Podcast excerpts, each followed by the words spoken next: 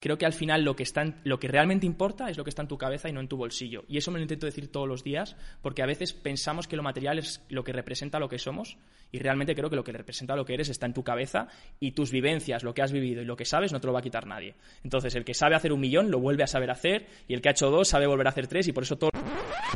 Ay, qué bonito es este pueblo de Estonia. Bueno, y Estonia en general, no solo por la nieve, sino también bueno, sobre todo por ese 0% de impuestos en sociedades, esto creo que hace que en mi mente sea un extra, un extra de bonito. Y al fin y al cabo después te da más juego, ¿no? Para reinvertirlo dentro de tu empresa. Ah, y te medio obligas a hacerlo, ¿no? Porque ya que está al 0% si lo dejas dentro, pero bueno, en el tema de, invertir, quien sabe un montón es el invitado de hoy, que ya tenía ganas de publicar ese episodio con él, es Javier del Valle. A algunos os sonará porque los que me seguís de hace tiempo, ah, ya sabéis que Mario 10% viene una vez al mes y ha mencionado a JF Partners y también a Javier más de una vez en los episodios. Así que ya veréis un poco de qué va todo esto, pero hoy con Javier más que nada no entramos tanto en temas de inversiones, un poco más para conocerlo, para conocerlo a él. Así que seguro que lo vais a disfrutar aquí en el podcast multidisciplinar de Pau Ninja.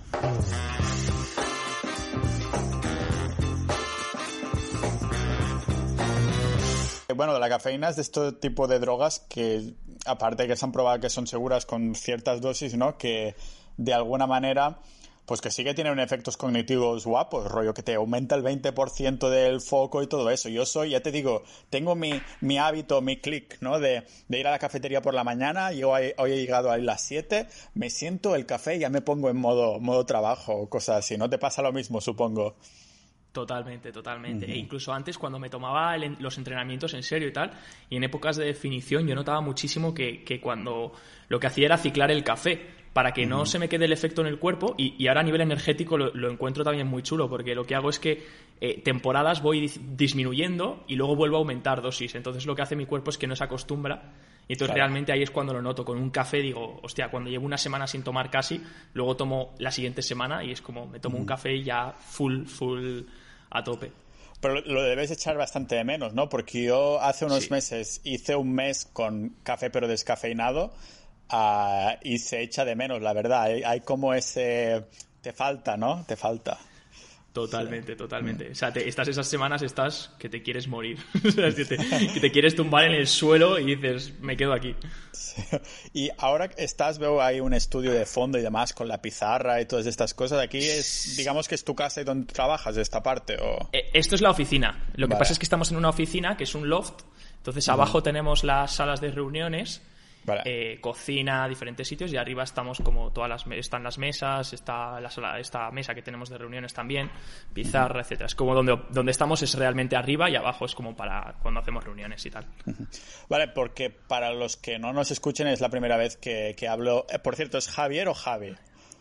Me es igual, mis amigos me llaman Javi, pero mi madre me llama Javier, así que, ya... Es, que, es que Mario, uh, cuando te hace, hace referencia a ti, dice Javier del Valle, o sea, con el, con todo... Con el apellido. Con, todo full. Y claro, yo tengo una imagen así mental de ti que supongo que se me ha generado subconscientemente, como te lo dice Javier del Valle, así muy completo cada vez que hace referencia a ti, pues tengo una imagen como de Sir de estos, un Sir inglés que va ahí con el bastón, el monóculo o algo así, ¿sabes? Porque claro, es como el, apellido todo completo y demás. Ni mucho menos, ni mucho menos. Me puedes llamar como tú quieras, como te sientas cómodo. Ya te digo, mis amigos me llaman Javi, algunos me llaman Javier, no sé. Nunca he tenido así una preferencia. Vale, vale, de acuerdo. Porque estás en Madrid. ¿Es? Yo en Madrid, sí. Vale. En Madrid. Es, verdad, por la D final está Madrid en Madrid. Además del acento catalán se me mezcla intentar decir la D esta de Madrid y no, no acaba de, cuajar del todo. no acaba de cuajar. Nosotros la decimos sin la D, decimos Madrid. Tenía ganas de hablar contigo porque aparte de que sé que, bueno, de la conversación sé que va pues bueno, el, rumbo que está tomando, ¿no? Ya así fluido y demás, pues más que nada porque también Mario me lo, me lo comentaba, ¿no? De, hostia, tenía ganas de que, de que hablarais en algún momento y demás, porque aparte de la imagen de Sir inglés que tengo de ti, Ah, tengo como dos etiquetas que me, me vienen en la mente cuando pienso en ti, que sería inversor, emprendedor. Y ahora también te estoy poniendo, aparte de adicto a la cafeína, pues también algo, como has mencionado los entrenos y demás. Digo, ostras, una persona que tiene, está en bastantes ámbitos bastante a full, ¿no? A veces, supongo que sí, en ciclos más potentes y demás. ¿Está bien la definición y esas etiquetas? Más o menos sí. O sea, diría que, diría que cuando me apasiona por algo soy como un... No sé si es sano, pero me vuelvo un maldito loco. O sea, es como que estoy todo el día pensando en ello. No sé si... Creo que es algo que compartimos muchos de, los que somos emprendedores o de que estamos ahí investigando diferentes cosas que nos volvemos muy obsesivos, por así decirlo. Claro en esta oficina en la que estás, ¿en qué estáis obsesionados ahí? ¿Qué, hacéis exactamente? Bueno, o exactamente, o sea, tampoco me tienes que decir el número de las cuentas bancarias y todo eso, me refiero a la actividad. No. no, no, aquí estamos quebrados. no, no es broma. Pero, pero ya te digo, aquí, bueno, lo que hicimos fue, yo empecé como autónomo eh, y bueno, aquí lo que hacemos al final es, JF Partners, que es lo que le dedico casi la mayoría del tiempo, aparte que luego, bueno, pues tenga mis cosillas, mi marca personal, que haga mis podcasts, pues al igual que tú, ¿no? Pero luego lo que es la empresa en conjunto en lo que trabajamos, pues es, pues es eso, es JF Partners. Eh, antes sí que hace unos años éramos autónomos, hace ya un año hicimos SL y pues aquí, pues Mario está también eh, dentro de JF Partners, ¿no? Estuvo desde el principio casi. Y pues eh, lo que hacemos básicamente es abrir puerta hacia el mundo de las inversiones. ¿Cómo lo hacemos? Hacia, sobre todo a la gente que tiene. Nos dimos cuenta hace años, y a mí me pasó cuando empecé en este mundo, que era como un mundo muy cerrado al patrimonio pequeño y mediano, ¿no? Gente de a pie pues no, no podéis invertir. O cuando querías invertir eran siempre los mismos instrumentos bancarios o los mismos vehículos de inversión aburridos, de planes de pensiones, de que si no sé qué.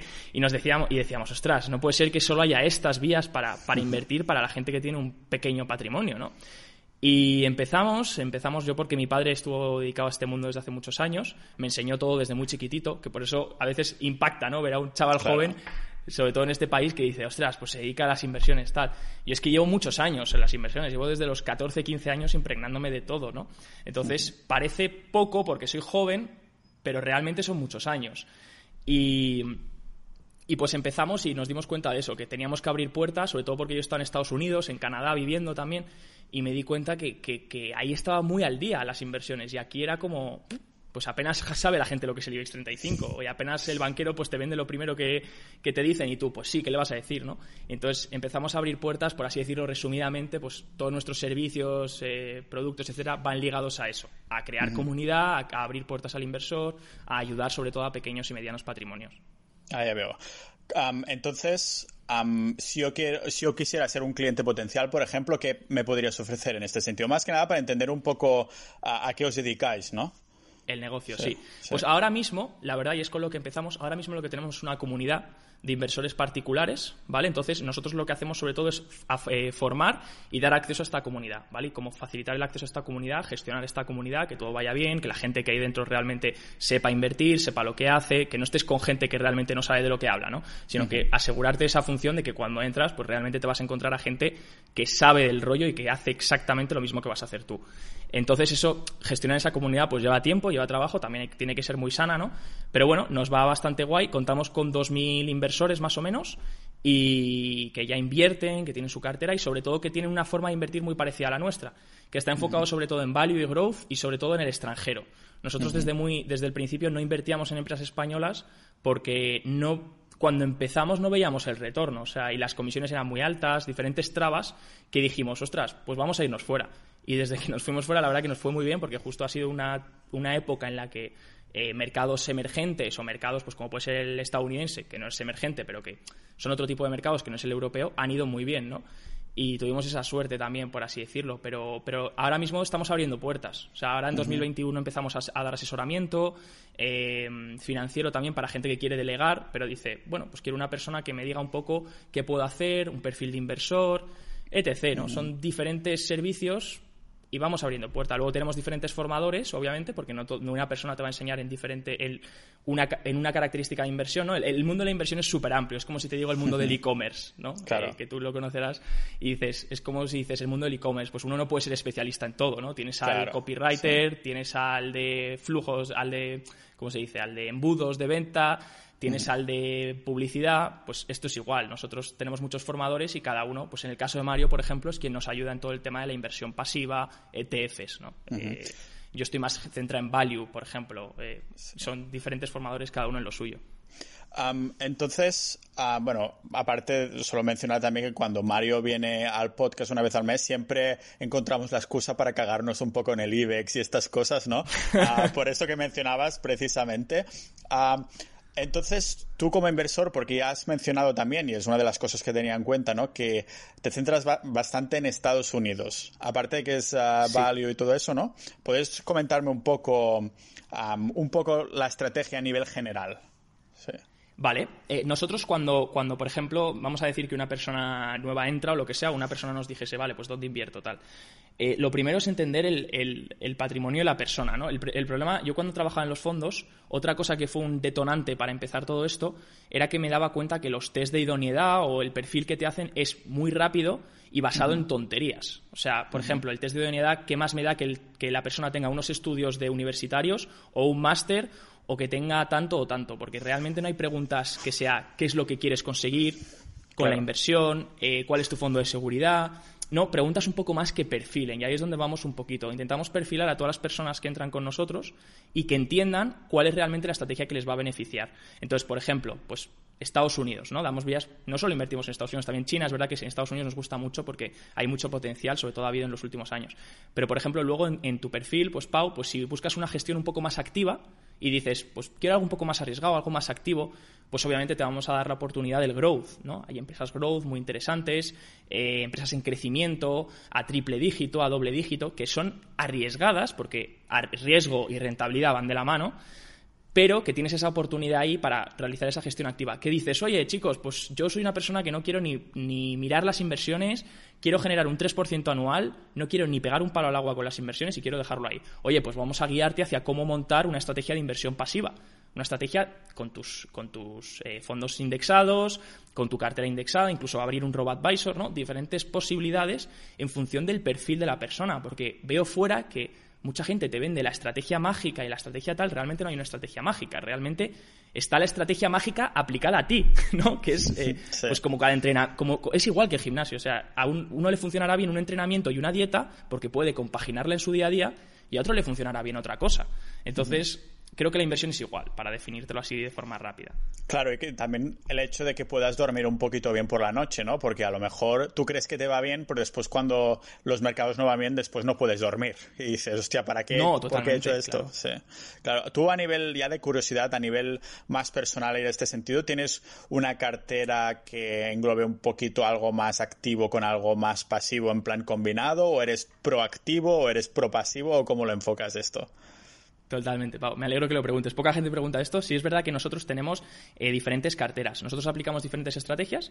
Entonces, yo tengo una cartera personal, eh, una que es muy a corto plazo, de gestión activa growth, ¿vale? Que es la que un poco toqueteo todos los días. ¿no? Intento aprovechar ahí, pues eh, la voy toqueteando, es muy, muy, muy activa, ¿no? Y luego tenemos, tengo yo otra personal activa también, pero que es más a largo plazo. intento buscar growth, pero intentar dejarlo un poco más a largo plazo, no, no toquetearla todos los días. Y luego tenemos una que, es, eh, que está dada de alta a nombre de la sociedad, que es así que es a largo plazo. Además, a nivel fiscal intentamos, porque la tributación a nivel societaria, si estamos haciendo todo el rato movimientos, pues es una, es una liada, Entonces lo que intentamos es mantener, es mantener posiciones a largo plazo y así nos forzamos a no toquetear, ¿no? Porque cuando voy a vender o quiero comprar, digo, a ver, tranquilo que el gestor me va a mandar a tomar por culo, entonces voy a tranquilizarme, no voy a tocar, voy a mantener la estrategia y ahí se queda. Y luego también tenemos nuestros fondos indexados. No estamos en un robo advisor porque nosotros preferimos seleccionar nuestra cartera de fondos indexados, ya que un poco entendemos del tema, pero tenemos nuestra cartera de fondos indexados porque entendemos y recomendamos a toda persona que tenga 20, 30 años por delante en el mundo de la inversión que abra una, una cuenta de indexados, aunque luego tenga otra cuenta de gestión activa pero no está mal tener una cuenta indexada pasiva porque eso va creciendo poco a poco, ¿no? Claro, que de algún modo no tengas ni que mirarla, ¿no? Porque es un poco lo que pecamos muchos, ¿no? Y que miramos, hostia, ahora me da la cosita esta que tendría que tocar alguna cosa y esas cosas, pero ¡buah! Ah, te quería preguntar también por ah, JF Partners, ah, un poco como proyecto en general, ya no tanto metiéndonos dentro en lo que hacéis en la inversión, pero visto incluso más desde fuera, porque ¿cuándo iniciasteis este proyecto? ¿En qué año? Eh, JF Partners nació en 2018. Pero claro, nosotros ya estábamos muy fuertes. Con... Autónomos primero, ¿no? Claro. Es lo que comentabas y después, vale, de acuerdo. O sea, bueno, JF Partners la marca, porque una cosa es la marca, otra cosa es la empresa. Eh, la marca como tal nació en 2018, que antes ya nosotros hacíamos cosillas dentro de la inversión o un poco estábamos muy metidos en temas de redes sociales porque compartíamos un poco lo que hacíamos para tener a alguien con quien hablar, ¿no? Porque yo no tenía amigos que entendiesen del tema. Y, y, luego la empresa ha nacido este año, ¿vale? La empresa se ha constituido este año, pero antes éramos autónomos. Claro, sí, el tema, hostia, la, la jodida fiscalidad española. Esta, esto no sé cómo me lo hago, pero siempre que termino hablando con emprendedores o inversores, eso se menciona de refilón, aunque sea en algún momento de la conversación, de joder, qué mal estamos y vamos a peor. o sea que imagínate. Pero bueno, si tenéis esta oficina aquí con el duplex y demás, pues señal que que el Estado español está contento con vosotros y, lo que pagáis de impuestos. no, total, ya te digo, por eso nos hicimos la, sociedad, también porque es un jaleo luego a nivel autónomos. Muchas veces eh, había cosas que no podíamos desgrabarnos o que no podíamos meter como gasto cuando en realidad era un gasto. Eh, luego era todo muy asociado a nivel personal y queríamos, por ejemplo, contratar, necesitábamos contratar gente, empleados, etcétera, y a nivel autónomo era muy complicado. Entonces, bueno, dijimos, vamos a hacer la inversión, que en realidad no es, bueno, la inversión es en la gestoría, ¿no? Pero bueno, realmente los 3.000 euros que ingresas son tuyos. Así que hicimos ahí la apuesta, dijimos, vamos a por una ASL, y la verdad que estamos muy contentos porque simplifica mucho a nivel gestión. La gestión de un autónomo es muy complicada, en mi opinión. Claro. Sí, sí, sí. Yo estuve de autónomo, me parece que un par de años y pesadilla total. Al final terminas dedicándole más tiempo también a tanta facturación, a facturas arriba, facturas abajo y gestión de esto que no a tu propio negocio, ¿no? Pero mm, a nivel de gestionar negocio, ah, ¿cómo es tu, mm, tu gestión en el sentido del día a día? O sea, porque le debes dedicar bastantes horas diarias, ¿no? Sí, la verdad que sí. Trabajo ah, mucho. Cuéntame un poco, ¿tienes alguna rutina o es un, un poco te levantas y dices, vale, tengo que hacer esto, y ya lo iré haciendo? ¿O estás eres de rutinas y cosas así. Un poco más preguntando a nivel Javi, más que preguntando a nivel A nivel personal. Sí. La, la, verdad, fíjate que yo soy un tío siempre muy vago, ¿vale? En el colegio, la universidad, no daba ni un palo al agua, dejaba todo para el último momento, de los que dice, mañana lo hará. Y cuando llega mañana es aún más difícil hacerlo, ¿no? Y dice, mañana lo vuelvo a hacer. No, y siempre lo dejas para el último momento y para salirte con la mayor excusa o hacerlo de la forma más eficiente y, sin, y vagueando lo máximo posible. Pero con el proyecto este siempre he sido muy muy proactivo. En plan, siempre he querido, porque me apasiona mucho. Sí que es verdad que hay cosas, yo siempre lo comento, cuando eres cuando, trabajas por tu cuenta o eres emprendedor o lo que sea y llevas un propio negocio, pues obviamente hay cosas siempre que vas a hacer que no te gustan. Pero bueno, dentro del overall, lo que viene a ser el general, el cómputo global, pues sí que en general te apasiona, ¿no? Entonces, intento ser muy proactivo. Entonces, siempre que no estoy haciendo algo, un día que no estoy trabajando, tengo esa manía de que me siento mal, ¿no? Eh, creo que esto tú me entenderás. Sí, me pasa igual te sientes como mal y dices, ostras, es que está pasando una hora y no he hecho esto. Eh, es, es curioso, porque cuando eres, eh, cuando yo era empleado, cuando eres asalariado y eres empleado, eh, estás mirando que la hora pase. Mientras que cuando estás en un negocio lo que quieres es que la hora vaya más lenta porque dices, me cago en 10 si es que no me ha dado tiempo a terminar nada. Y dices, ¿que ¿ya ha pasado dos horas? ¿No? Y entonces mi rutina, por así decirlo, resumidamente, no suelo madrugar mucho, ¿vale? suelo, estar, suelo llegar a la oficina a las nueve y media, eh, o así, no desayuno. Yo soy una persona que lleva tiempo sin desayunar, hago ayuno hasta la comida. Eso, eso tiene gracia porque lo voy a vincular con lo que estabas diciendo justo ahora de, hostia, que no llego a la hora, no sé qué. Teníamos esta llamada ah, programada y tenía que publicar el, el capítulo de hoy justo en donde empezaba la, hora de nuestra llamada, ¿no? Un poquito antes. Y encima el, episodio de hoy es sobre el ayuno. o sea que estaba yo ahí, por la mañana estaba terminando el guion porque tengo algunos preparados ya, pero este por el tema de la temática quería que quedara más o menos entre medio, ¿no? De un capítulo de emprendimiento, uno de longevidad, no sé qué, un poco así, ¿no? Y digo, este lo tengo que publicar hoy. Y claro, o sea, lo he hecho, me ha pasado exactamente lo que decías tú, ¿no? De hostia, tengo ahora la llamada con Javi a ver si puedo hacer esto a tiempo, no sé qué, ¿sabes? Al final no ha habido ningún problema, pero me hace gracia porque justamente es esto del, del ayuno. ¿Y llevas tiempo haciéndolo, el ayuno? Eh, bueno, creo que ya un año y medio. Creo que ya un año y medio. Me acostumbré en Canadá, porque cuando estuve en Canadá viviendo, yo estaba en una habitación. Yo antes desayunaba muy fuerte. ¿eh? Yo todas las mañanas me hacía mis huevos con mi. Incluso llegaba a desayunar arroz. A hacerme un plato de arroz con dos huevos para desayunar, con aguacate, con tal. Desayunaba muy, muy fuerte. Y, y en Canadá, cuando estuve hace dos años viviendo en Canadá, eh, no tenía un apartamento con cocina, sino que la cocina era compartida, entre varios apartamentos. Entonces me daba una pereza por la mañana despertarme e ir en pijama a la, a la cocina y tal. Entonces lo que hacía era que directamente ni desayunaba. Decía, mira, me tomo un café y luego ya como. ¿Fue algo un poco así que antes buscaste esto de ayunar y demás? ¿O simplemente fue la comodidad? ¿O quisiste juntar las dos cosas? ¿Sabes qué? Me da pereza estar ahí en una cocina comunitaria y encima he leído en internet que el ayuno es bueno, así que tal. ¿O fue simplemente la cosa de la comodidad y ya está?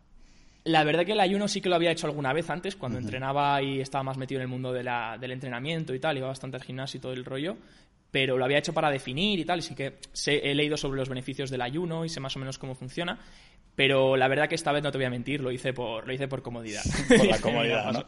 Sí, pero es de eso que te, te lo dices a ti mismo, dices, bueno, es por la comodidad, pero en verdad también es por el tema de los beneficios. Sí, exacto. Y ahora, con la tontería, un año y medio haciéndolo. Es cada mañana religiosamente, supongo que habrá el típico día que tienes algún appointment en algún sitio, ¿no? Y que se come un poco y dices, pues venga, también como, ¿no? Pero es un ya lo has incorporado como estilo de vida, digamos. Totalmente, totalmente. O sea, ya no me cuesta nada. Llego a la, ya te digo, me despierto, nada más despertarme lo que hago es me lanzo a la, a la ducha, me visto y cojo el coche y vengo a, y vengo a la, a la oficina y empiezo ya a tope. Y, ya luego a la hora de comer, me eso sí, me tomo el café, pero claro, el café yo no le pongo leche, o sea, yo es agua, agua aguado, como te he comentado antes. No rompe el ayuno, no, sí. Y, y, luego ya como. Hay días que como que tengo mucha hambre y de repente digo, pues voy a comer a las doce y media o a la una. Y hay días que no y como a las dos y media, a dos, sí, sí. Claro, está bien. Entonces, Ah, entiendo que el ayuno es simplemente esto, ¿no? O sea, la cena es tu última comida y hasta que no mm, pillas almuerzo y demás, vale, de acuerdo. Es, siempre es el más cómodo, ¿no? Es también el que hago yo. Es muy fácil, es muy facilillo. No, a mí no me cuesta nada, la verdad. De hecho, es que me da esta pereza desayunar. Hay días que digo... es por comodidad. Los, los, tíos podemos hacer esto, ¿no? Levantarnos e irnos directamente o ducharnos e irnos, que no necesitamos acicalarnos y estas cosas. Mira yo las pintas que llevo con... Pero sí, sí, ostras, vale entonces vas directamente a la oficina y después a comer y tal es en la oficina o comes fuera o vuelves a casa o cómo lo haces. Es un poco para Comemos aquí. ponerme en situación. Ah, coméis aquí. Comemos aquí. Yo paso el día ya aquí eh, desde que entro a las 10 de la... A menos que tenga una reunión, que bueno, que salgo o lo que dices tú, que bueno, que tienes una reunión mm. para comer, pues se come. Ahora con el COVID un poco más complicado y tal, pero, pero sí, no, en cuanto entro a la oficina ya es hasta las 7, 7 y media, días hasta las 8, 8 y media estoy, ya, estoy aquí. Luego, si hay mucho lío, pues hasta las 9, 10 de la noche no, no vuelvo. Ahora que estoy también compaginando con más estudios que estoy haciendo tal en, un, en una, especie de máster o así, por así llamarlo, sí que me quedo hasta las 10 de la noche aquí porque tengo por las tardes en, en, en directo, ¿no? En la clase, entonces me tengo que quedar aquí, pues depende de la temporada, ¿no? Un poquito... Pero sí, ¿En, Qué, ¿En qué te estás formando más? ¿Cosas de inversiones y demás? Inversiones, eso es. Vale, estás a tope, a tope. Ahí estamos a tope. Súper especialista. Yo, fíjate, es que tengo esa, esa, esa mentalidad, Pau, de, creo que hay que seguir formándose, si no llega cualquier otra persona y te, y te adelanta en un plis. o sea, te adelanta en un minuto. Claro, más en estos tipos de temas, ¿no? Porque hay cosas que a lo mejor, yo que sé, si eres artesano, a lo mejor no hace falta que te formes muy a, menudo, ¿no? La práctica ya, ya hará lo, lo, suyo, ¿no? Pero si es algo que además es algo que cambia no incluso cada día, sino cada minuto, ¿no? Siempre hay cositas ahí y tal. Siempre hay los conceptos básicos y estas cosas. Porque tú estudiaste algo relacionado con inversiones antes, entonces, o qué, tipo de, ah, de, estudios tienes? ¿Están relacionados? Yo, yo estudios de colegio me metí en, el, en la rama. Yo estuve en un colegio francés, entonces no, no, he hecho selectividad, por así decirlo. No sé exactamente cómo funciona el colegio español, porque nunca me he metido ahí a, a mirar. Pero, pero yo hice como la rama científica esto no, no es porque fuese espabilado ni fuese un coco, la verdad es porque eh, simplemente el año que había que elegir yo había sacado muy buenas notas en lo que viene a ser biología y tal, porque me gustaba mucho el gimnasio y justo habíamos metido temas de nutrición, de diferentes cosas y entonces había sacado unas notazas, en física también. Pero claro, luego en matemáticas había sacado muy malas y en economía también y entonces dije, bueno, pues tiro para científicas, ¿no? Que era como lo más complicado y donde iban los listos. No sé cómo, conseguí aprobar todo y luego entré en la universidad y en la universidad hice negocios internacionales en inglés. Entonces, he dado finanzas en la universidad, pero sí que es verdad que lo que he notado siempre en la universidad es que son cosas muy antiguas, no están aplicadas al día hoy, ¿no? Entonces, pues estudiaba premios Nobel de, finanzas, estudiaba discounted cash flow valuations, que sí, que me ha servido hoy en día para valorar una empresa a nivel value, pero que no te han enseñado la aplicación real que luego hay, ¿no? En el mundo. Entonces luego se lo tuve que un poco desarrollar yo, pues con formaciones, eh, con mi padre ahí todo el día detrás, preguntándole cosas y buscando en YouTube, o sea, en Internet. Usé la herramienta mágica que es Google. Claro. Ah, entonces, tu padre realmente te hizo de mentor literal, ¿no? No fue solo la figura de padre, de, sino de, enseñar, de que te enseñara estas cosas y tú preguntarle todo este tipo de cosas.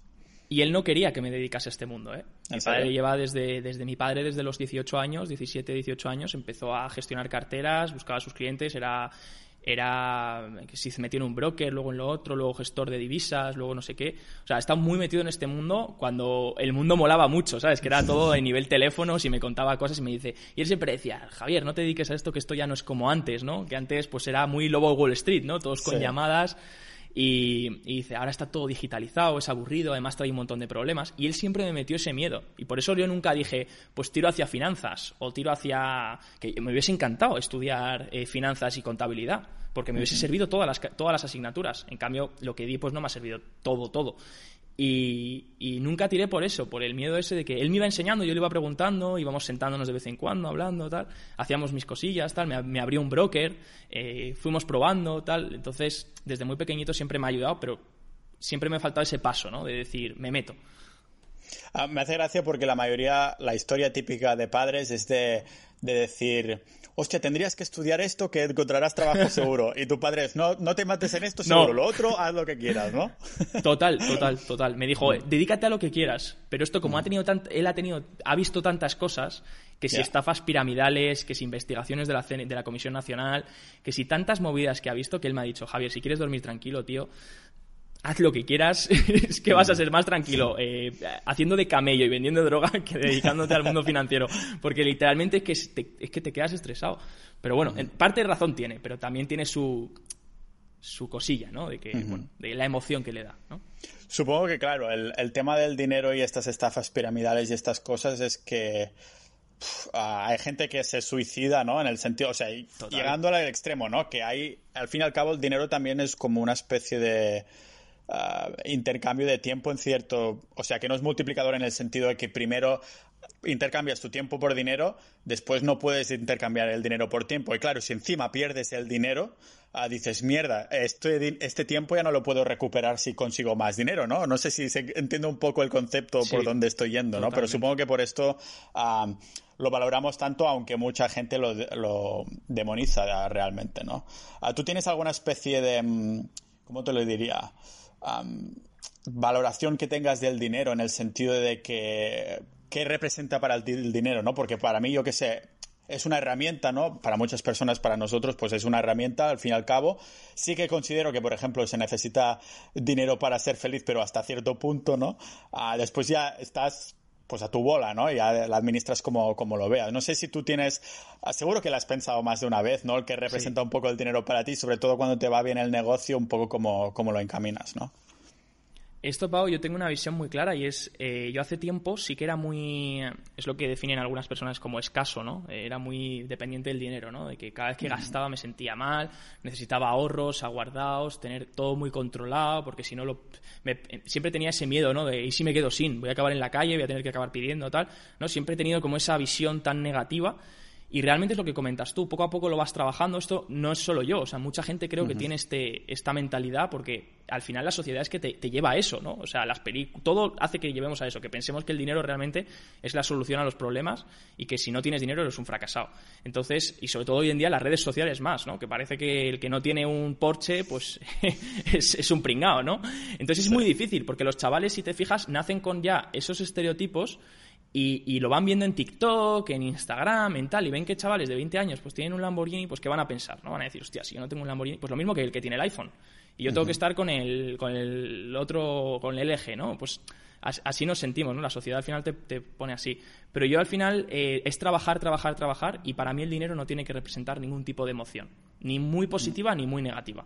Tiene que ser lo que tú dices, una herramienta. Una herramienta como muchas otras, como lo es eh, un ordenador que te ayude a trabajar, como lo es tal, que si un día se rompe, hostia, pues te va a joder, obviamente, ¿no? Vas a decir, no, pues, tío, se me ha roto el Mac, tengo que comprar otro. Pues lo mismo con el dinero, que un día te estafan, bueno, pues tan estafado, chico, tampoco te vas a morir, o sea, te quiero decir, toca seguir para adelante y mirar hacia adelante, ¿no? Que un día pierdes en bolsa, Pues bueno, de eso se trata, ¿no? De perder, de ganar, de invertir, de mover el dinero, ¿no? Entonces, esa es mi mentalidad. Eh, creo, que, creo que al final lo que, está lo que realmente importa es lo que está en tu cabeza y no en tu bolsillo. Y eso me lo intento decir todos los días, porque a veces pensamos que lo material es lo que representa lo que somos, y realmente creo que lo que representa lo que eres está en tu cabeza, y tus vivencias, lo que has vivido y lo que sabes, no te lo va a quitar nadie. Entonces, el que sabe hacer un millón lo vuelve a saber hacer, y el que ha hecho dos sabe volver a hacer tres, y por eso todos los emprendedores que lees exitosos te dicen, yo quebré una vez, pero lo volví a hacer, porque ya sabían el método, ¿no? Claro. Sí, totalmente, totalmente de acuerdo con, contigo, Javi. Ah, supongo que debes haber tenido también en, en, llegar a estas conclusiones, aparte de tus propias experiencias y demás, ¿no? El hecho de haberte, pues, documentado o cosas así, ¿no? Ya sea que los libros y este tipo de cosas, ¿no? Este es un tipo de, pregunta que a cualquier persona que conozco a través del podcast o en persona sin micros y cosas así, pues siempre me hace gracia preguntar, ¿no? Para, más que nada, es a, nivel un poco mm, egoísta, porque digo, a lo mejor me he mencionado algún libro que no he leído o que no sé o que no he escuchado, más bien dicho, ¿no? Ah, y seguro que tienes algunos por ahí. Ah, no sé si las temáticas van a ser rollo inversión emprendedores o también hay otros tipos, o yo qué sé, o si lees novelas o si no te gusta leer, que también podría ser, ¿no? Yo conozco algunas personas que son súper avispadas y que dicen, a mí no me gusta leer, pero si quiero informarme, leo algún artículo por internet o miro vídeos, en YouTube, que al fin y al cabo es otra manera, en plan píldora, ¿no? De, de, informarte, no tienes por qué leerte un libro entero, pero ¿te gustan algunas, tienes algunos especial o incluso hay algún, yo qué sé, canal de YouTube, aparte del tuyo, lógicamente, que digas, hostia, pues esto lo utilizo también para, para informarme sobre estas temáticas? Pues eh, me hace gracia que lo preguntes, Pau, porque siempre que me preguntan esto, realmente no tengo una cosa en concreto. O sea, si me dijesen quién ha sido tu. quién es tu ídolo o a quién realmente ves, a quién realmente has aprendido, realmente no hay una única persona, creo que hay muchísimas personas y estoy muy agradecido a todos los libros que he leído, canales de YouTube que veo, que de hecho creo que hay un valor inmenso en YouTube que muchas veces es castigado, ¿no? Diciendo, ostras, este es porque habla en YouTube. Hasta gente que, que habla su primer vídeo y que aunque tenga 16 años he aprendido de gente de que dirías, hostia, es que este no me puede enseñar nada. Pues he visto el vídeo y llega a aprender unas cosas impresionantes. Entonces, cuando te quitas esa barrera, ¿no? Del juzgar, ya dices, hostia, pues igual puedo aprender de muchas cosas. Y te diría, libros es que tengo un mogollón. Es que nosotros tenemos una cosa con el libro, que la pregunta, la gente me dice, ¿los lees todos? Y la respuesta es no. Realmente creo que muy pocos libros los he terminado hasta el final. Te diría que un 1% o así de los que, de los que he comprado.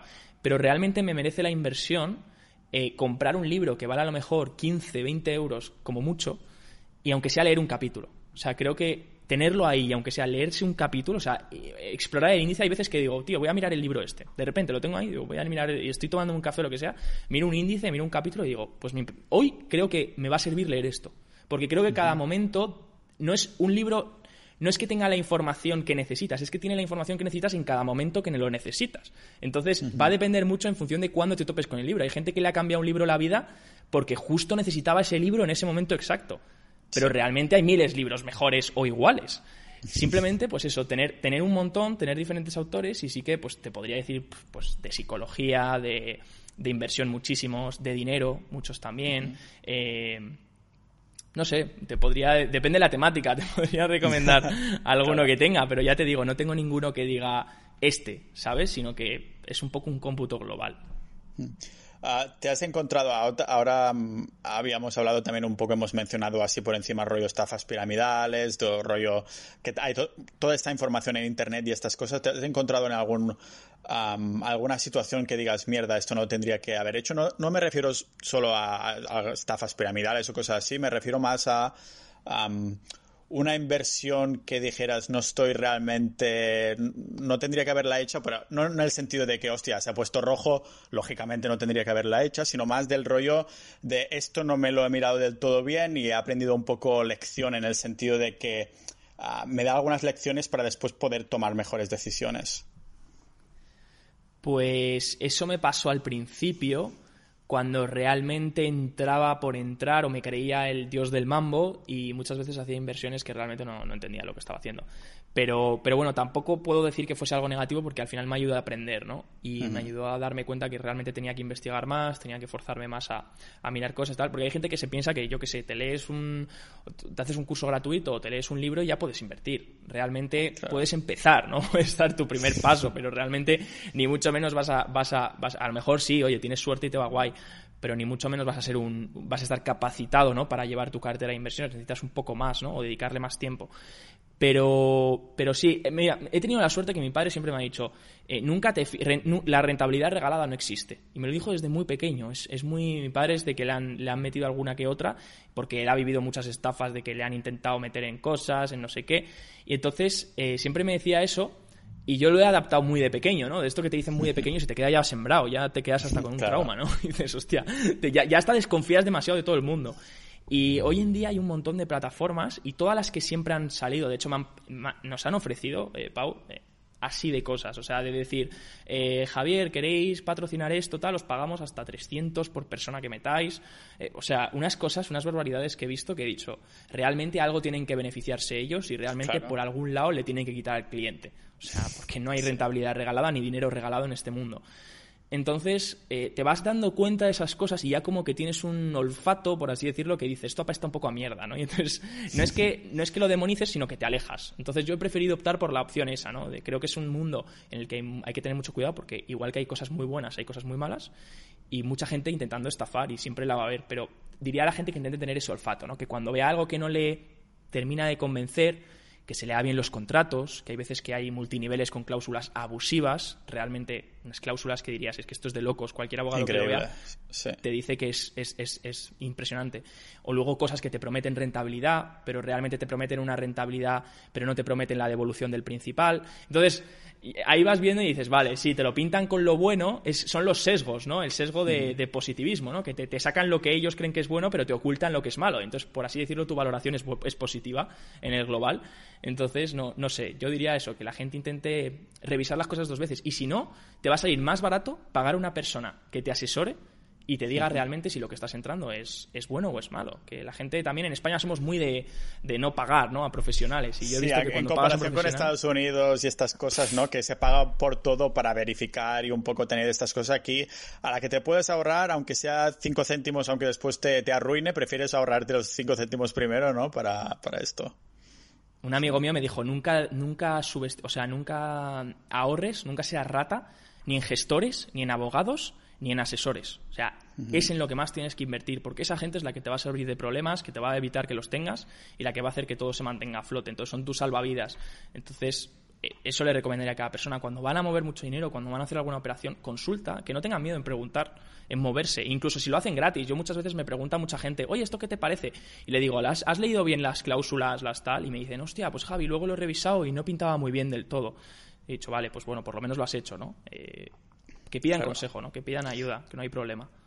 Claro, esto que estabas mencionando ahora, tanto de las estafas y todo eso, como por ejemplo, mm, eh, no he podido evitar que me viniera a la cabeza el caso de criptomonedas y estas cosas, ¿no? Porque es un tipo de vamos a llamarlo, un tipo de activo que es muy reciente, 10 años como mínimo, ¿no? Y claro, a la que se creó también se crearon montones de estafas piramidales nuevas, como decir, hemos, encontrado eso que te dará unas rentabilidades que flipas y estas cosas. Yo, por ejemplo, tengo algo de Bitcoin, tengo una carterita de, de Bitcoin, de Bitcoin muy a, a larguísimo plazo, en el sentido de que no voy a venderla nunca, así de largo plazo, ¿no? Uh, tú, me gustaría también saber un poco qué opinión tienes a nivel general, si te has metido nunca, tanto a nivel criptomonedas como Bitcoin, porque para mí son dos cosas distintas, aunque sea de la misma categoría, pero para mí es Bitcoin y lo otro ya sudo completamente. No sé, seguro que por la mentalidad que tienes en algún momento has mirado alguna cosa, pero a lo mejor has dicho, has dicho pues, ¿sabes qué? Prefiero indagar más en inversiones de, de Estados Unidos, a tipo value, growth, todas estas cosas, que tendría sentido, ¿no? Lo que decías antes de de que cada persona pues prefiere después, no puede especializarse en todo. Uh, no sé cuál es tu take uh, on that. Brutal. estoy más o menos eh, un poco a la par contigo, Pau. Eh, yo entiendo que las criptomonedas es un poco el futuro, pero hay que tener cuidado, porque obviamente cada criptomoneda no entiendo mucho, ¿vale? Yo la verdad que intento no hablar de lo que entiendo, pero bueno, de, criptomonedas no entiendo nada, eh, pero creo que cada, cada moneda tiene su propia economía Eso quiere decir que pueden ser inflacionarias o deflacionarias a gusto de la oferta y demanda. Entonces, los que controlan la mayoría de la oferta eh, y de la demanda, pues pueden un poco jugar y ahí hay ya teorías conspiratorias que puede haber de masas, eh, de cómo lo manejan ¿no? los peces gordos, pero eh, sí que tengo Bitcoin, ¿vale? Es lo único que he comprado, lo he comprado a través de ni, ni movidas de arbitraje, ni movidas de cosas que me prometen una rentabilidad, ni de quieres mover tu Bitcoin cada mes y darle la vuelta y ganar 10 euros al mes, no, yo he comprado el Bitcoin, me he asegurado que sea un Bitcoin. Creo que un amigo me recomendó también comprar un Ledger, que es un llavero donde metes eh, físico, donde metes los Bitcoins. Tengo que configurarlo porque no tengo ni idea de configurarlo. Pero eh, tengo Bitcoins, lo hice en Coinbase Pro además, o sea, no me importa decirlo porque es la que me recomendaron algunas personas y tal pues me puse ahí, metí en, de hecho me metí en marzo, vi la caída del Bitcoin y dije, bueno, pues este es un momento porque nunca había entrado, había dicho siempre, pues no voy a entrar en algo que no controle, es mi máxima, ¿no? Lo he hecho siempre, no lo voy a hacer ahora. Y luego ya pues dije, bueno, pues mira, ¿qué me cuesta a lo mejor jugarme unos miles de euros y decir, este dinero, pues si lo, ya he asimilado que lo puedo perder. O sea, yo es dinero que he metido y he dicho, no, es que ni abro el Coinbase, pero lo abro cada cuatro meses, me meto, veo un poco qué tal va el Bitcoin. Ahora he tenido suerte porque ha ido muy bien Podría ir muy mal también a futuro, pero eh, quién sabe, ¿no? Yo lo dejo ahí porque no quiero que todo el mundo se haga millonario y me digan, ¿te acuerdas? Te lo dije con el Bitcoin. Entonces, si lo pierdo, lo pierdo. Si lo gano, total. Claro, sí, yo estoy exactamente igual, igual que tú en este sentido. Me puse recientemente y fue a través de mirar un poco de Ah, bueno, un poco no, bastante documentación, no tanto la tecnología de Bitcoin, que eso se puede entender más o bien, pero si miras por encima ves que es algo que es ah, transparente, seguro y que es inquebrantable, si no, se ha si no se ha roto en 10 años es que no se va a romper, yo creo, ¿eh? Ah, y aparte de esto, más que nada, tú te digo que no es por el tema tecnología, sino más para el tema dinero. O sea, lo que el check del dinero, lo que es dinero, para mí esto es más dinero que los euros o los dólares, aunque lógicamente estamos en este pacto mundial de que ahora decidimos que el de euros y dólares es el dinero, por lo tanto lo es. Pero si miras a, miles de años atrás lo que es el dinero tal, para mí es Bitcoin y el oro, ¿no? Por eso tengo un poquito de dos, aparte de la cartera un poco de inversión a largo plazo, rollo indexados y estas cosas, ¿no? Pero como yo siempre digo, aunque crea que el sistema monetario va a romperse y todas estas cosas, que desde que salimos del patrón oro no tiene puto sentido y todas esas cosas, la realidad es que ahora se funciona así y formamos parte de este sistema, ¿no? Y que sería una tontería que el 100% de mi cartera fuera oro y Bitcoin, porque si no, ¿cómo voy a pagar el café? ¿Quién me va a aceptar los lingotes de oro o las monedas de oro para comprar estas cosas, ¿no? Es un poco también como lo veo yo. Tema oro también... Ah, ¿Sabes que Mario me pasó hace tiempo un poco de sí, estamos trabajando en esto y era una parte que salías tú explicando un poco la, historia del dinero y estas cosas. Me, me hizo, me dejó ver un poco de preview y hay estas cosas que me, me gustó muchísimo porque además había cosas que no, no sabía yo, ¿no? Y, claro, porque miras la información de un sitio, la información de otro y siempre hay estas cosas de por medio que te terminas dejando porque al fin y al cabo la información pues está pues separada, ¿no?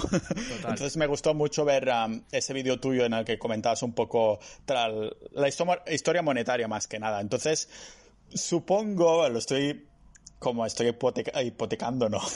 Tengo la hipótesis que a lo mejor tienes también algo de oro, o podría ser si tienes algo de Bitcoin, o has decidido pues no tener oro y tal. Completamente. Eh, tengo algo de oro y plata. Estoy a favor de la diversificación. Sí que es verdad que cuando diversificas en acciones o en fondos, hay que tener en cuenta que la divisa en la que se expresa este activo es igual que la misma divisa que guardas en efectivo. O sea, las acciones estadounidenses se expresan en dólares, las acciones europeas en euros, las acciones en chinas en, en, el, en el, bueno, en el yen chino, ¿no? Y, y, básicamente eh, lo que tenemos que hacer es eso, un poco diversificar, lo que hacemos, vamos, diversificar un poquito en diferentes cosas. Lo que tú dices, no tenemos todos los huevos en la misma cesta, y ya está, un poquito de oro, un poquito de plata. Eh, el oro sí puede ser físico mejor. Ahora creo que los precios sí que no están ajustados para comprar en físico.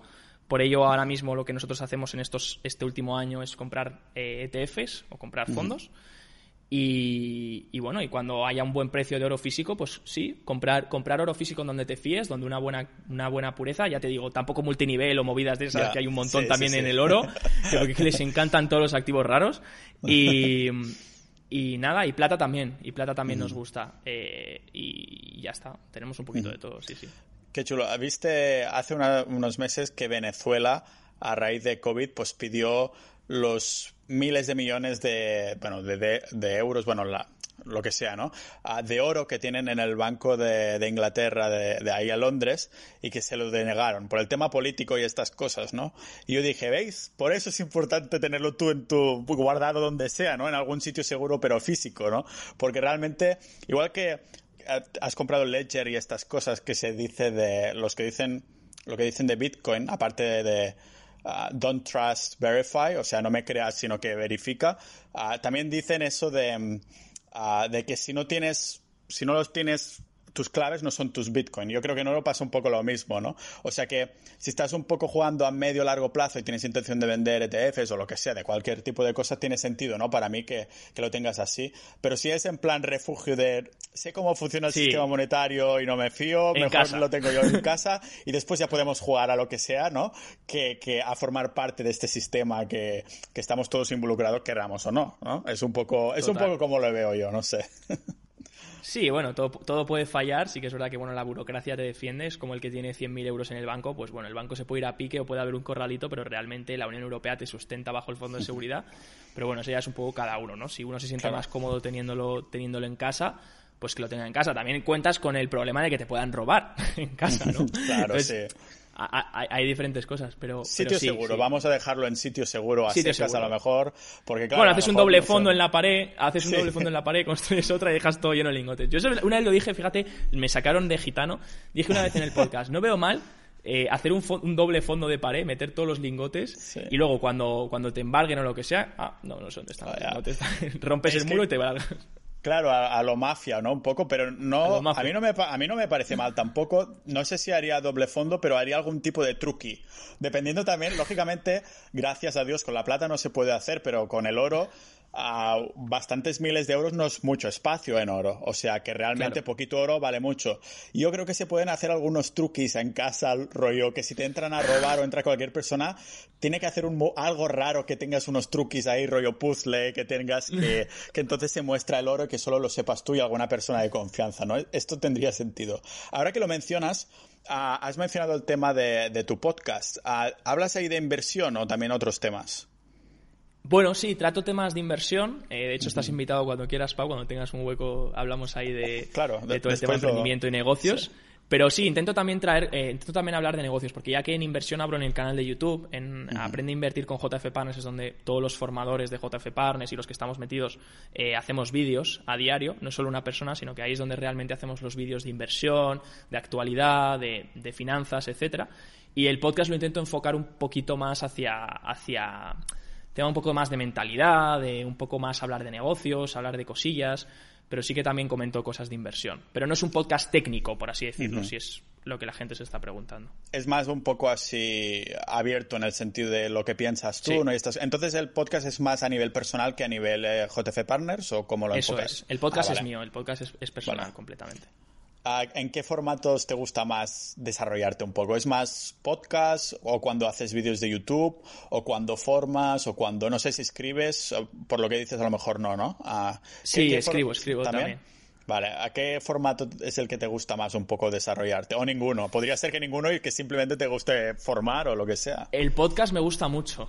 Porque uh -huh. es que lo veo, el problema del vídeo de YouTube es que también es que es mucho lenguaje verbal, entonces también me cansa más, ¿no? Por el tema de que a lo mejor pues tengo que estar más pendiente de, oye, realmente estoy entreteniendo con el lenguaje verbal, realmente me estoy poniendo una buena cara, realmente no estoy poniendo una cara de tonto, pues es, son esas cosas que te, te vas preguntando y, y y me cuesta un poco más, pero el tema del podcast es que me encanta porque me pongo a hablar y es que no paro, o sea, voy tirando, además, como que hablo conmigo mismo, ¿no? Y me, lo veo súper cómodo, pones un micro, te pones a hablar y tienes cuatro líneas de, de tema y es que puedes tirar, puedes tirarte una hora hablando. Claro, yo no he podido evitar, aunque me encante teneros como invitados, que aprendo un montón y también os conozco y demás, no he podido evitar tener esos capítulos, estos episodios en los que hablo yo solo. Uh, quiero, o se los utilizo tanto para filtrar un poco lo que voy aprendiendo y leyendo por internet, entonces creo como un capítulo cápsula, ¿no? Hostia, me gusta el nombre, capítulo cápsula. cápsula. Está guay, ¿eh? Uh, La sí, cápsula. A, capítulo cápsula, me gusta. Y a veces también simplemente pues me dejo ir, ¿no? Digo, voy a grabar durante 20 minutos o lo que sea. Uh, lógicamente pueden surtir, salir algunas paranoias bastante, bastante importantes. ¿Desde cuánto tiempo hace que, que tienes el podcast entonces? Eh, dos años ya. Wow. Entonces, dos años. dentro de la esfera podcaster español, dos años es mucho tiempo, ¿no? Hmm. Sí, sí. ¿Sabes qué pasa? Lo vi, lo vi venir, tío. Dije, eh, dije, ostras, esto es una tendencia que está tirando mucho. Ahora estoy viendo otra tendencia a venir, que es la de las newsletters. Volver al ah, tema de newsletters de calidad, no de newsletters. La gente se ha hartado de, la, de, de las newsletters de notificación, de venta, tal, sino newsletter de calidad, de realmente te estoy contando una historia, de realmente quiero contarte un cuento o, quiero estar contigo ahí. Veo otra tendencia ahí estos años. Pero el podcast lo vi y de hecho fui hace un año, cuando ya llevaba un año con el podcast, que fue en noviembre pasado, fui a una conferencia de, de Gary Vee, Gran Cardone y un montón de emprendedores estadounidenses, Ty López, etcétera, en Birmingham, eh, donde los Peaky Blinders, y, y había 7.000 personas, ¿vale? Y Gary Vee dijo, ¿quién escuchaba podcast hace siete años. Levantaron dos la mano, dos de siete mil. Dice, ¿quién escucha podcast desde hace dos años? Levantó la mano medio, medio, media sala. Dice, ¿y quién escucha podcast ahora? E hicieron todos. Pum.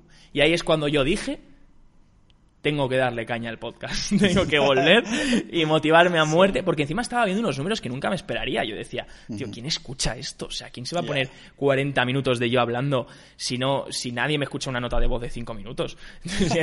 digo, digo, qué pereza. Además que yo no escucho podcast. No es, esa es la gracia, es que yo no escucho podcast. Ah, te va a parecer mentira, pero aunque a mí me encante hacer mi podcast, solo me escucho un podcast que es el de Joe Rogan, ah, que es el top podcaster de, Estados bueno, no de Estados Unidos, del mundo. Ah, y solo lo escucho a él porque precisamente habla de muchos temas, ¿no? Y por el tema así casual, aunque son conversaciones de tres horas, a veces sí que me salto alguno y digo, esto no lo voy a escuchar, que hablan de, de lo que sea que no no sé, van a hablar de luchas y cosas así, digo, paso completamente, ¿no? Pero realmente Ah, yo no creo, no veo que haya nada malo simplemente en crear, eh, que no tienes por qué ser consumidor, ¿no? Que al fin y al cabo dices, a lo mejor disfrutas creando el podcast, pero dices, mira, a lo mejor, ah, pues yo no, ya que lo creo, ya paso tiempo creando un podcast, no tengo por qué escuchar ninguno, ¿no? Si además ah, vas leyendo, además vas, mirando, yo que sé, YouTube o lo que sea, tampoco, pero hostia que lo vieras venir, ¿no? yo hace unos años vi los números realmente de Estados Unidos, cómo estaba creciendo ahí, y digo, no, no, no, no, me puse a decir eso dentro de unos años va a llegar a España porque era lógico que iba a llegar, pero no sabía hasta qué punto tendría la fuerza, ¿no? Porque a veces la mentalidad de Estados Unidos es mucho más shark, mucho más un poco a tope, como abrazan esta innovación y estas cosas. Yo sé que un poco en España, por desgracia, no es así. Mira, el IBEX 35, ¿no? Entonces, claro, dije, no sé hasta qué punto llegará a España con fuerza.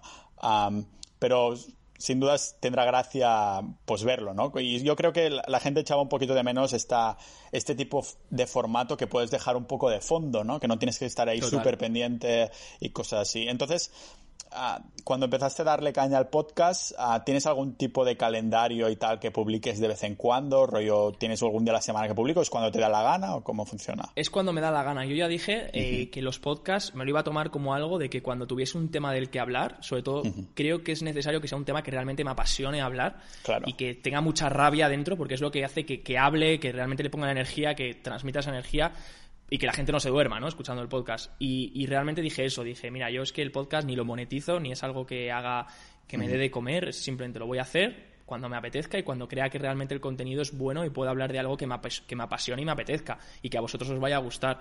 Entonces hice eso y, la verdad que voy subiendo cada vez que... No, no, tengo un tiempo, sí que es verdad que ahora he intentado, desde hace, desde hace un poco de tiempo, he intentado traer entrevistas también, porque yo soy también de los que cuando escucha podcast me gusta que haya dos voces, le da mucho más entretenimiento, ¿no? Esa conversación por detrás, lo que tú decías de fondo, es muy enriquecedora y, me gusta mucho. Y entonces digo, ostras, pues voy a empezar a traer invitados, invitados guays, porque también a mí se me acaban los temas, ¿no? quiero decir, mi, mi, conocimiento es limitado, ¿no? Entonces digo, voy a traer, voy a traer gente, voy a traer gente también guay y, así también yo aprender de ellos, ¿no? Yo me lo tomo como algo de decir, ostras, es que salgo de cada podcast, Pau, salgo motivado, porque digo, ostras, es que este tío me, acaba de ofrecer una hora de su tiempo y he aprendido muchísimo. Ya luego que lo quiera escuchar la gente o no, a mí, sinceramente, me atrae floja. Eh, yo he aprendido mogollón y ahí está. Yo sé que cuando me levante de, esta cama donde estamos grabando esto, o sea, no estamos juntos en la cama grabando esto, ya entiendes que estoy aquí No, no, no. Además, esto, los, que nos, los, que nos, eso, los que nos ven en YouTube ya verán a lo que me refiero. Cuando me levante de aquí, yo sé, cada conversación que tengo, a que me levanto con, un montón de energía, ¿no? De, de, haber grabado esto durante, durante una hora o así, que digo, hostia, estoy motivado, ¿no? Me ha molado un montón esta conversación. Y esta vez ya te digo que no va a ser una, una excepción, Javi. A darte un montón de las gracias por, por haber venido como invitado. Lógicamente vamos a poner todos los recursos, todo lo que has mencionado, tus proyectos y demás, a las notas del, del episodio de hoy. Y nada, que darte un montón las gracias y a encantado de haberte conocido, a ver si algún día va a ser en persona después de toda esta pandemia y esta, esta locura. Pues igualmente, Pau, muchas gracias por tenerme en consideración para invitarme al podcast. Sí que, sí que es verdad, como te he dicho, no escucho podcast, entonces no, lo había escuchado. Algún episodio de Mario lo había escuchado, pero sé que, sé que es todo eso. Claro, y sé que no, y porque Mario me lo pasó, alguno que hablasteis y tal. Y, bueno, sé que, sé que es bastante escuchado, sé que la gente le gusta mucho, así que te agradezco que me hayas tenido aquí y poder, pues bueno, aportar una horita de, valor en, en, tu podcast y estás invitado al mío para cuando quieras, así que, así que ya lo sabes. Y un placer a ver si dentro de poco nos conocemos también en persona. Gracias, Javi. Javier del Valle, señoras y señores.